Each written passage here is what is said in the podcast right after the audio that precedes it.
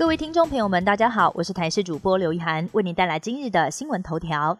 台北市国高中职晚一周放寒假，为了配合明年四月份举办全中运赛事，教育局宣布，公司立国高中职在明年四月二十二号到四月二十五号停课，并且调整于一月二十三号到一月二十六号补课。但是根据一百一十二学期学校行事历，明年寒假约定在一月二十号要开始放假。等于国高中生需要晚一周放寒假。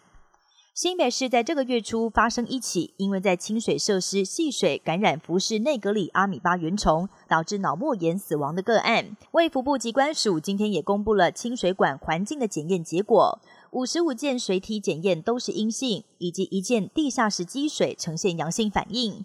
机关署表示，这处积水并不是清水设施用水。虽然评估民众没有铺路的风险，但是目前感染来源也还没有办法确认。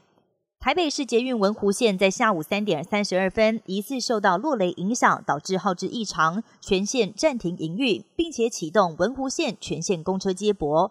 经过维修人员紧急抢修，排除状况，在下午四点十三分全线恢复正常营运。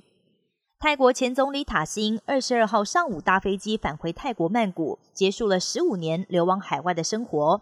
塔辛落地之后，随即被泰国警方拘捕，送往最高法院接受审判，也因为贪污等三项罪名被判刑八年。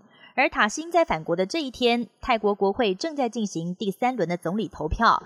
塔辛的女儿所主导的维泰党推出地产大亨赛塔，并且号称取得了十四个政党的支持。美国华盛顿州最近传出三个人因为喝奶昔而丧命。卫生单位调查发现，三个人是感染李斯特菌，菌株都是一样。他们都曾经到当地的一家素食店用餐，餐厅食安出现问题的部分就在于冰淇淋机清洁不当，导致李斯特菌感染。时隔五十一年，美国诞生罕见的无斑点长颈鹿。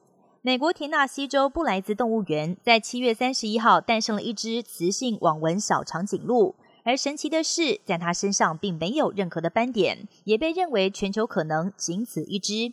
这只小长颈鹿目前已经长到一百八十二公分高。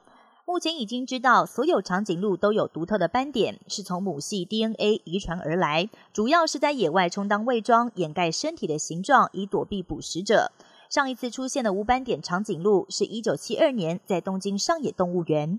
以上新闻由台视新闻编辑播报。感谢您的收听，更多新闻内容请锁定台视各界新闻以及台视新闻 YouTube 频道。